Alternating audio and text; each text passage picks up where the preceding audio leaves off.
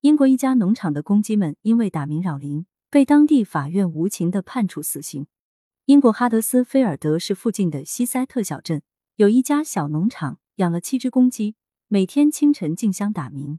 农场主杰西马森觉得这本来就是乡村生活的正常场景，但是他的邻居里德夫妇受不了了，他们向当地政府投诉，要求马森设法降噪。当地环境卫生官员也来实地调查，认为在清晨五点三十分左右。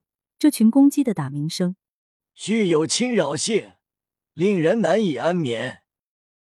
据统计，这些公鸡曾在十三分钟内连续打鸣三十四次，还有一次在三十分钟内打鸣一百三十四次。李德家紧闭门窗都无法隔绝噪音，不堪其扰。当地环境卫生委员会给这位农场主发出了降噪令，然而马森收到后仍然无动于衷，直到出庭三次后才承诺在二十八天内处理掉这些公鸡。并且今后农场里也不再会出现公鸡。